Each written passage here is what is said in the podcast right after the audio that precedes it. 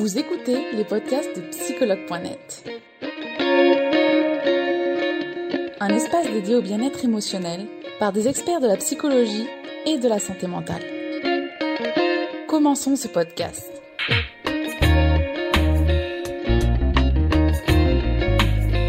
Avec Charlotte Ferrari, je suis la community manager de psychologue.net et nous allons parler en direct dès maintenant avec Laura Chirco. Bonjour, bonsoir Laura. Bonsoir Charlotte, ça va? Oui, ça va bien et toi? Oui, j'ai eu un peu peur au début quand j'ai vu que tu buguais. ouais, et ben parce qu'en fait, j'essaye en ce moment les tests micro pour voir lequel bah sera le, mieux et malheureusement, ben, j'arrive pas à trouver encore le, le bon. C'est pas évident. Bon. Ouais, peut-être qu'un jour je trouverai. merci encore pour, euh, pour euh, bah, ton invitation, comme à chaque fois. Merci de me faire confiance. Avec euh, grand plaisir, Laura. Donc, du coup, aujourd'hui, on va parler de comment reconnaître et surmonter la, la dépendance affective. C'est pas une petite chose, d'abord. Est-ce que tu peux d'abord te présenter, Laura, du coup? Ah oui, j'oublie toujours. C'est vrai. Pas de soucis. Du coup, bah, je m'appelle Laura Chirco et je suis hypnothérapeute et euh, bah, j'ai un cabinet dans le 18e arrondissement à Paris, à Montmartre, où bah, voilà, je propose euh, des suivis, des accompagnements à l'hypnothérapie, en méditation, des formations aussi à l'auto-hypnose et vous pouvez me retrouver donc sur le site psychologue.net pour des consultations en visio pour euh, ceux qui veulent rester chez eux. Voilà. Tout à fait. C'est vrai que c'est l'actualité en plus, la thérapie en ligne pour le coup. Donc, merci Laura pour cette présentation. Donc, euh, aujourd'hui, on parle de la dépendance affective. Est-ce que tu peux nous en dire plus sur, justement ce que c'est la dépendance affective? Je peux, je suis une experte de ça parce que j'ai été moi-même dépendante ah. affective, alors je, je connais.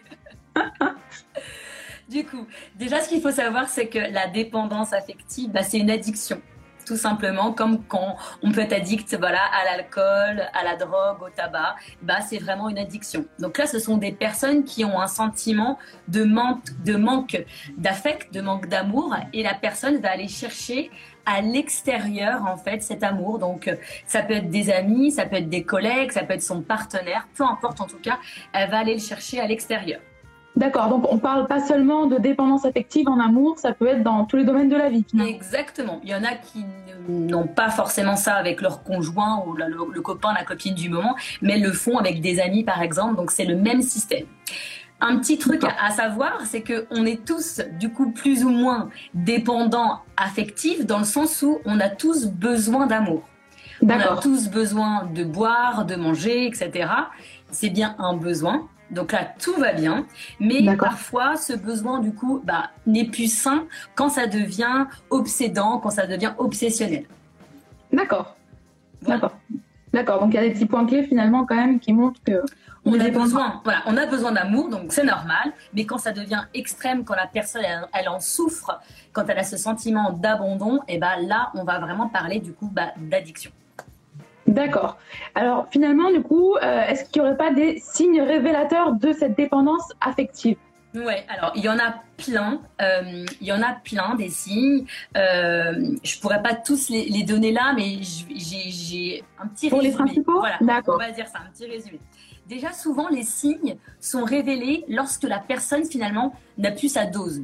Alors oui, je compare vraiment ça à une drogue parce que c'est un petit peu la même chose. Donc, tant que la personne finalement, on lui apporte bah, ce, euh, cet affect, cet amour, etc. bah, finalement, la personne ne sait même pas qu'elle est dans cette dépendance affective. Donc, ça veut dire que les signes vont être révélés à partir du moment où ce lien avec la personne, le collègue, le parent, le copain, peu importe, l'ami, bah, va être rompu momentanément ou carrément complètement. Donc, ça peut être, pas moi, son copain qui part trois semaines en voyage ou carrément il y a une rupture. Et c'est souvent à ce moment-là qu'on se rend compte des signes. D'accord. Déjà, ça c'est un des premiers points parce que finalement, bah, comme un fumeur, s'il fume tous les jours, bah, il se rend pas compte qu'il en a forcément besoin parce que le besoin est comblé. Effectivement, oui. Ok. Ça, c'est un point déjà. Ensuite, en gros, ça va être des périodes, on va dire, des états euh, dépressifs, des états anxieux. Ça veut dire que la personne elle va avoir tendance à solliciter énormément l'autre personne. Elle va lui demander son avis. Ce sont des personnes qui ne vont pas réussir à prendre des décisions seules. Ça va être des personnes qui vont faire tout pour que la personne soit proche d'elle, euh, physiquement, mais aussi euh, dans un, lien, par exemple, avec des réseaux. En tout cas, on va, créer un lien. On va la solliciter énormément, on va lui demander ce qu'elle fait. On va demander qu'elle nous rassure, cette personne. Donc, on peut lui demander Est-ce que tu m'aimes? Est-ce que tu penses à moi? Donc, on va lui demander. D'accord. Parce qu'on a besoin d'être, d'être rassuré. Mais ces personnes-là ne voient pas en fait, c'est-à-dire que quand la personne en face, c'est jamais euh, suffisant. Voilà, exactement. Lui témoigne qu'elle l'aime, etc. Pour elle, elle ne se rend pas compte. C'est vraiment des personnes qui ont comme un, sac d'amour, en fait, qui aurait un trou. Et finalement, même si ce sac se remplit d'amour, bah, il se vide en permanence. Il en faut toujours plus. Donc, du coup, ce sont des personnes aussi qui utilisent beaucoup le chantage affectif. Bah, si tu me quittes, bah, je serai dépressif ou je vais me tuer, je pourrai plus vivre. Donc, ça veut dire que ces personnes, elles donnent vraiment la responsabilité de leur bonheur et de leur malheur sur l'autre personne. Alors que pas du tout. On est tous responsables de nos émotions. Mais c'est ce qu'elles font, en fait. D'accord. Ce sont aussi des personnes. Tu, tu me coupes si je, vais, je donne trop de. non, non, non. Bah, pour l'instant, tout hein, est clair et ça, ouais. ça va. Ce sont des personnes, du coup, qui veulent tellement plaire et donc d'être acceptée, d'être en couple, d'être avec cette personne, qu'elles vont tolérer des choses intolérables. Et je prends vraiment un temps sur ça parce qu'il y a beaucoup de femmes et d'hommes aujourd'hui qui se font qui se font battre, qui euh, qui ont du coup qui subissent de la violence physique et verbale parce qu'il y a ce manque en fait justement d'affect, donc qui sont dépendants affectifs. Donc si ça vous arrive, vraiment appelez. Il y a des, des centres pour ça pour vous faire aider parce que justement ce sont ces types de personnes qui acceptent ce qui est, qui est intolérable, donc de l'humiliation, de la violence physique, verbale, des abus sexuels, etc. aussi. D'accord, c'est vrai que c'est bien, très bien sont prêtes à tout, même à ne, pas vouloir avoir un rapport, mais se forcer à le faire parce que justement, bah, c'est le seul moyen pour elles de garder cette personne qui leur donne de l'amour. Donc c'est vraiment important de, ouais, de, le rappeler, je pense. Euh, qu'est-ce qu'il y a d'autre? Il y a aussi, en fait, ce sont des personnes qui vont du coup tout mettre ça veut dire elles vont mettre toute la tension sur cette personne donc collègues, amis, copains, copines. Du coup, elles vont négliger finalement les autres, euh, les autres euh, personnes. Donc, elles vont presque avoir une, une, relation privilégiée avec cette personne, une relation très fusionnelle, quitte à oublier finalement les autres. Donc, elles donnent beaucoup trop de temps en fait. Elles s'investissent beaucoup trop pour la personne. D'accord. Et je me dépêche, je termine sur cette question. C'est vraiment aussi des personnes. Prends ton temps, Laura. Il y a pas non, mais je sais qu'on a pas beaucoup de temps là. il y a beaucoup de questions qui passent. Bah je vois. Et... Non, mais ça, ça, ça intéresse les, personnes, donc il n'y a pas ça marche. Ce sont des personnes aussi qui, du coup, euh, ne, comme elles n'ont pas euh, finalement, elles vont avoir, comment dire, des pensées obsédantes sur la personne. Donc, elles vont penser que à l'autre. Elles vont avoir du mal à se concentrer sur d'autres tâches, donc le travail, par exemple, ou autre chose. Et elles, vont avoir aussi des pensées obsédantes négatives. Je suis sûre qu'elle me trompe. Je suis sûre qu'elle me cache des choses. C'est pas possible qu'elle soit fidèle, qu'elle m'aime, etc. Je suis pas assez bien pour elle. Il m'a abandonné. Elle m'a abandonné. Donc, il y a vraiment aussi ces pensées obsédantes qui sont là. Euh, et puis pour terminer, il y a ce côté aussi où ce sont des personnes qui sont qui peuvent, hein, encore une fois, je, généralise alors que j'aime pas généraliser, mais là on est dans quelque chose de, voilà, on n'est pas dans l'individuel, hein, on est juste dans l'information. Oui, ça reste des, signes, euh, oui, oui. Voilà, des personnes qui du coup sont euh, impulsive souvent parce que justement quand il y a cette drogue entre guillemets qui n'est pas donnée et ben la personne elle rentre dans cette impulsivité parce que oh, elle est elle est en manque quoi vraiment. Donc ça, peut être un des signes aussi ce côté impulsif. Voilà. Je crois que j'ai fait presque le tour que je voulais. D'accord super. Mais ça fait déjà pas mal euh, ça fait déjà pas mal ouais, je sais ouais et encore je, me suis restreinte hein. alors du coup, comment on va faire maintenant qu'on a vu les signes, ce que c'était la dépendance affective, et, et ben maintenant non, les causes, quelles sont les causes? Alors, du coup, en plus, alors, il y, a, une autre question qui, du coup, euh, va tout à fait dans ce sens-là, d'un utilisateur, qui était quelle est l'origine de la, de la dépendance euh, euh, affective? Je ne sais pas si c'est moi ou si c'est toi. Ah oui, ça, t'as, ça... ton petit rond qui tournait alors. Bon, c'est bon, ça passe, c'est bon. Du coup, est-ce que, est-ce que c'est les causes Ouais, c'est, la, c'est la même question, c'est parfait. C'est parti. Alors, du coup, ils sont nombreux et ils sont bien sûr tous uniques en fonction de la personne, encore une fois. Faut pas faire de généralité. Mais principalement, ce sont des personnes qui ont une très grande peur, en fait. Il y a une peur, il y a une peur cachée derrière. La peur peut-être de ne pas, euh, de, la peur d'être seul, la peur de la solitude, la peur de ne pas peut-être euh, fonder une famille. Je ne sais pas, en fait. Il y a une peur vraiment fondamentale qui va faire que cette personne, elle a tellement peur qu'elle va aller, du coup, dans cette dépendance. Il y a aussi cette, ce manque de confiance en soi. J'ai pas confiance en moi. Je crois que je suis même pas capable de vivre seule, de voyager seule, de, euh, je sais pas moi, de, m'occuper seule de, de, ma maison, de mon appartement, je sais pas. Bah du coup, bah je vais finalement chercher quelqu'un parce que je crois que je ne suis pas capable de le faire tout seul. Donc on a la mm. confiance, on a les peurs et on a aussi l'estime. Ça veut dire que les personnes pensent qu'elles ne valent rien, pensent qu'elles sont nulles, qu'elles sont médiocres et qu'elles ne méritent même pas l'amour finalement. Donc ces personnes ne s'aiment pas. Comme elles ne s'aiment pas finalement, elles ont besoin d'aller chercher à l'extérieur l'amour qu'elles ne se donnent pas à elles-mêmes. D'accord, c'est pour combler finalement une sorte de vide. Exactement. Et en fait, ce sont souvent ces personnes-là qui, du coup, sont capables de faire vraiment, je le redis parce que c'est quelque chose qui est très flagrant, et prêt à tout pour la personne. Et ce sont vraiment, du coup, bah, se combiner peur, manque de confiance et manque d'estime qui va faire que la personne, elle est vraiment prête, mais à tout, tout, tout. Mais euh, vraiment des, choses, enfin. Qui va au-delà de ses valeurs, qui va, voilà. Donc, ce sont des personnes aussi qui ne se connaissent pas suffisamment, qui ne savent pas dire non, donc qui, qui ont un manque d'affirmation de soi parce qu'elles n'osent même pas finalement poser leurs limites. Et dire, bah voilà, j'accepte ça, mais ça par contre, c'est intolérable, je ne l'accepte pas. Après, il y a aussi bien sûr tout ce qui est lié à l'enfance, donc toutes les blessures.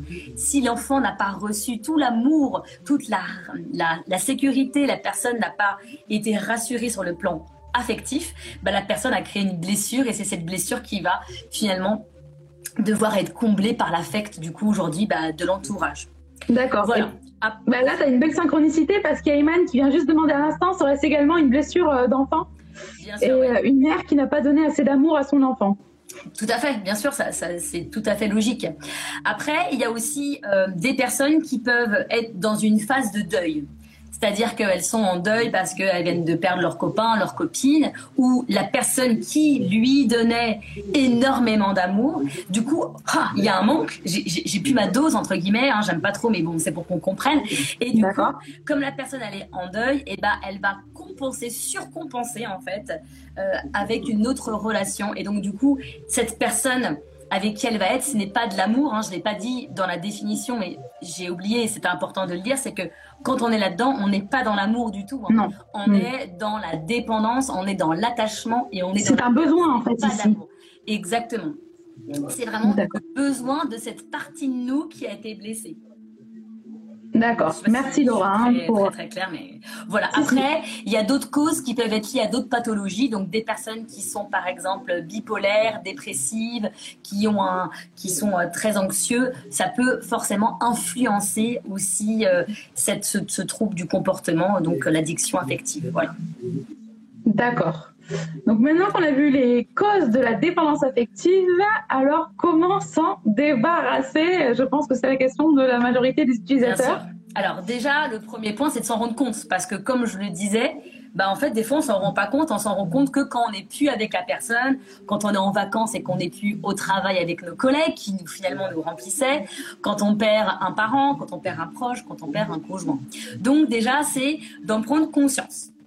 D'accord. Euh, première chose. La deuxième chose, ça va être de voir quel est le fond. Donc, est-ce que je suis euh, dépendant, dépendante affective parce que j'ai pas confiance en moi? Donc, en fait, je vais je vais aller renforcer et construire, euh, voilà, rétablir la confiance. Est-ce que c'est parce que j'ai un manque d'estime? Donc là, on va aller travailler l'estime. Je fais un petit rappel confiance c'est ma mon, évaluation, mon auto-évaluation sur ce, ce, que je suis capable de faire. Donc je suis dans l'action. Et l'estime, c'est vraiment une auto-évaluation de l'amour que j'ai de moi, ma valeur. Ok? Donc, en fonction, on va aller travailler sur, sur ces points. S'il y a une blessure, parce qu'on sait très bien que papa ou maman, je ne sais pas, a manqué d'amour, bah, on va aller directement se connecter à cette partie. Ça peut être, voilà, aller rassurer la partie. Et en fait, finalement, tout ça, c'est dans le même optique, dans le même but, c'est vraiment de chercher à s'aimer soi-même pour ne plus chercher à l'extérieur cette, euh, cette drogue qui est juste de l'amour et finalement d'aller la, chercher en soi. Parce que au moins, la personne, elle est là, et ben c'est cool. La personne, elle n'est pas là, c'est pas grave. Je peux me donner moi-même de l'amour. Donc c'est vraiment euh, déjà prendre conscience, travailler le fond et donc en travaillant le fond finalement réussir à me donner moi-même de l'amour. D'accord. D'accord. Et d'ailleurs, on a une très bonne question d'un utilisateur que j'ai vu aussi en, story plusieurs fois. C'est euh, alors, est-ce un choix judicieux de se séparer de la personne si on la sent dépendante affectivement? C'est une très bonne question. Alors, c'est-à-dire qu'il faut prendre des pincettes. C'est-à-dire qu'en effet, mais bon, vous n'êtes pas la thérapeute de cette personne. Donc euh, après, encore une fois, chacun est responsable de soi, hein, bien sûr. Mais en effet, il y a une façon de séparer la personne, c'est-à-dire de, quitter la personne. Parce que en effet, si cette personne était avec vous aujourd'hui, c'est bien parce que vous êtes sa dose. Donc si on lui prive de cette dose, finalement, elle va être déstabilisée. Mais ce qui compte, c'est quand même vous en premier. Il faut toujours se mettre en priorité. C'est vos mm. besoins avant les besoins des autres. Donc, vous n'allez pas vous mettre euh, en danger émotionnel ou physique pour le plaisir de cette personne. Donc, l'idéal, c'est de dire à cette personne, écoute, moi, je crois que tu es dans une dépendance affective. Je ne veux pas être cet objet, en fait, cette personne qui, du coup, donne ce que tu as besoin. Tu peux peut-être aller consulter quelqu'un, etc. Et voilà, et quitter la personne en douceur. Mais en tout cas, vous ne pouvez pas accepter ce comportement pour faire du bien à l'autre. C'est. Oui. Oui, c'est pas, pas pour vous. C'est pas l'aider non plus, en plus. Ah bah c'est pas l'aider. En fait, vous continuez, vous êtes complice finalement, vous lui donnez cette drogue dont elle a besoin. D'accord. Vous lui fournissez euh, tout simplement la, la le substitut. J'ai oublié de dire un truc, c'est que dans, euh, le, dans les, euh, les traitements, donc, comment traiter ça? Donc, il y a bien sûr des thérapies qui sont plus favorables pour ça. Donc, tous les traitements euh, DTC, donc troubles du comportement, euh, l'hypnose, bien sûr, en fait partie, la PNL également. C'est vraiment aussi l'idée, à chaque fois j'en parle au, au, live, au direct qu'on fait, c'est vraiment aussi aller traiter finalement la croyance limitante qui est responsable, donc le programme. Parce que souvent les gens me disent, mais s'il me quitte, mais personne, personne ne voudra de moi après. Donc finalement c'est ça l'origine comme il y a une croyance, finalement, il y a une action qui est de rester avec cette personne. Donc, le résultat va être euh, négatif. Et du coup, comme le résultat est comme ça, enfin, est négatif, va aller nourrir encore et encore la croyance comme quoi la personne ne vaut rien, finalement. Donc, c'est aussi important d'aller traiter là où les croyances limitantes qui, finalement, euh, sont responsables des comportements euh, affectifs. D'accord, d'accord. Merci de l'avoir bien précisé, Laura. du coup, on va regarder quelques questions qui ont été posées en story. Euh, donc celle-là, elle, était déjà, du coup, celle que je t'ai demandé, doit-on quitter la personne si, euh, si est dépendant euh, Alors. Ah, donc Iman avait déjà posé la question si la dépendance affective, elle avait un lien avec une mère qui ne donne pas assez d'amour aussi. Alors, bien sûr que ça peut, c'est pas que ça. Et encore une fois, on n'est pas là pour critiquer la, maman ou le papa ou le parent. Les parents aussi ont fait ce qu'ils pouvaient avec ce qu'on leur avait donné également. Exactement. Alors, du coup, on a une autre question qui est est-ce qu'un peu de dépendance affective en couple est forcément négative? Bah non, bien sûr que non. C'est, je crois que je connais aucun couple, en tout cas que dans mon entourage, qui est dans un amour pur. L'amour pur, c'est vraiment cette autorisation à laisser l'autre complètement libre, euh, et c'est pas du tout inscrit aujourd'hui dans notre société. Donc, bien sûr que non. Encore une fois, l'idée c'est pas d'être euh, dans une liberté pure, c'est juste d'être d'accord avec le couple que vous avez décidé de construire. Donc, si les deux partenaires sont ok avec ce, cet attachement parce que du coup, on va plus parler d'attachement que de dépendance, et ben c'est ok. Il n'y a, a, rien de négatif si les deux partenaires n'en souffrent pas. Par contre, s'il y en a un des deux qui en souffre, bah là, peut-être que ça serait important d'en parler, de faire une thérapie, etc. D'accord. Merci Laura. Il n'y a pas un couple idéal en fait. Oui. L'idée, c'est de ah. trouver le, juste équilibre entre amour euh, et attachement plutôt que, que dépendance. Ça, pour le coup, ouais. Alors, il y a Manon qui me demandait comment savoir si on est sorti de la dépendance affective. Super question.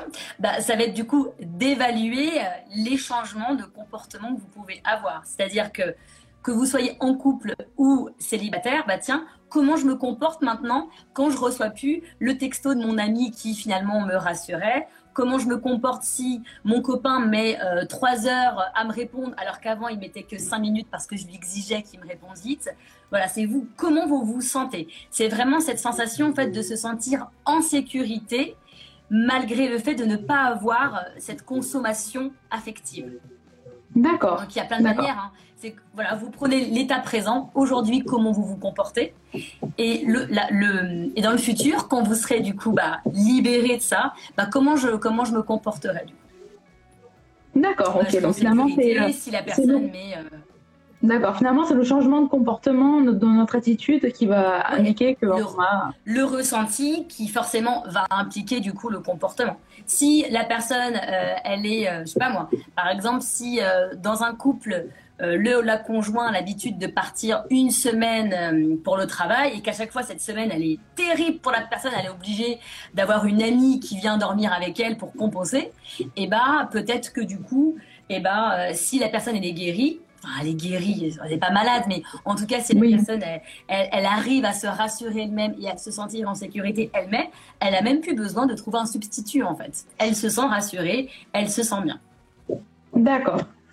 Merci Laura. Alors, on va regarder une autre question. Je vais essayer de regarder bien vers la fin. Alors, comment se faire plus confiance à soi-même? Parce que finalement, si, est-ce qu'il y a un problème de confiance dans la dépendance Tu en as parlé.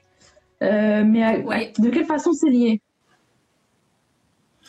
Alors là, je peux pas, c'est trop flou. C'est-à-dire qu'il faudrait que j'ai un peu plus de, détails pour la personne, mais en tout cas, en effet, que c'est important de se faire confiance à soi. C'est-à-dire que, par exemple, la personne qui euh, qui se fait même pas confiance sur le fait de pouvoir rebondir si elle se fait quitter, par exemple.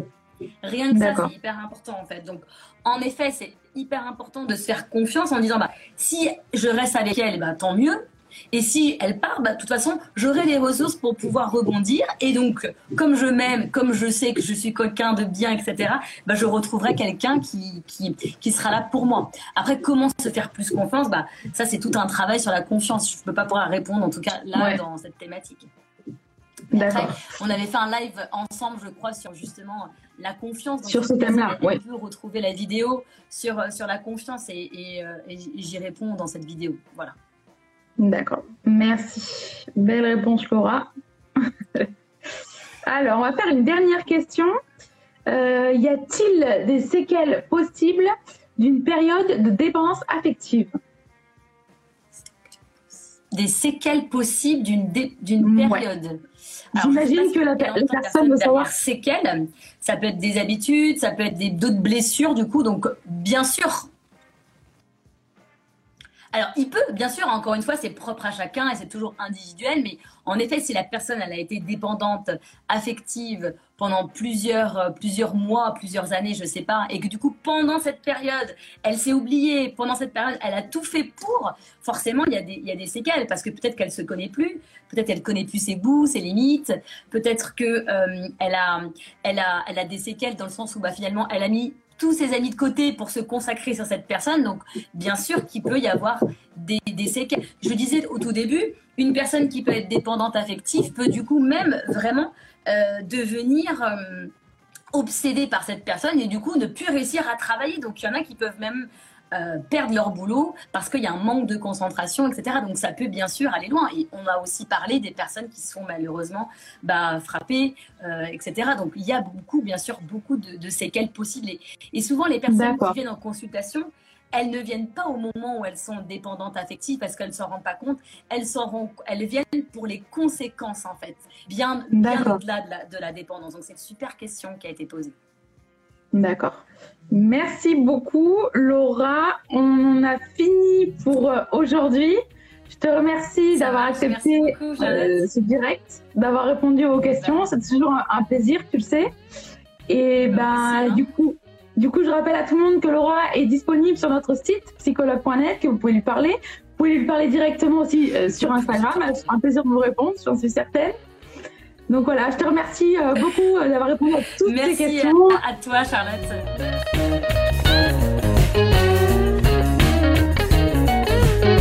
Nous espérons que vous avez aimé le podcast d'aujourd'hui.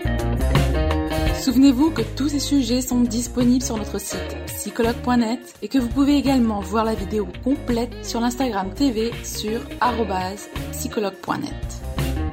Rendez-vous dans notre prochain podcast.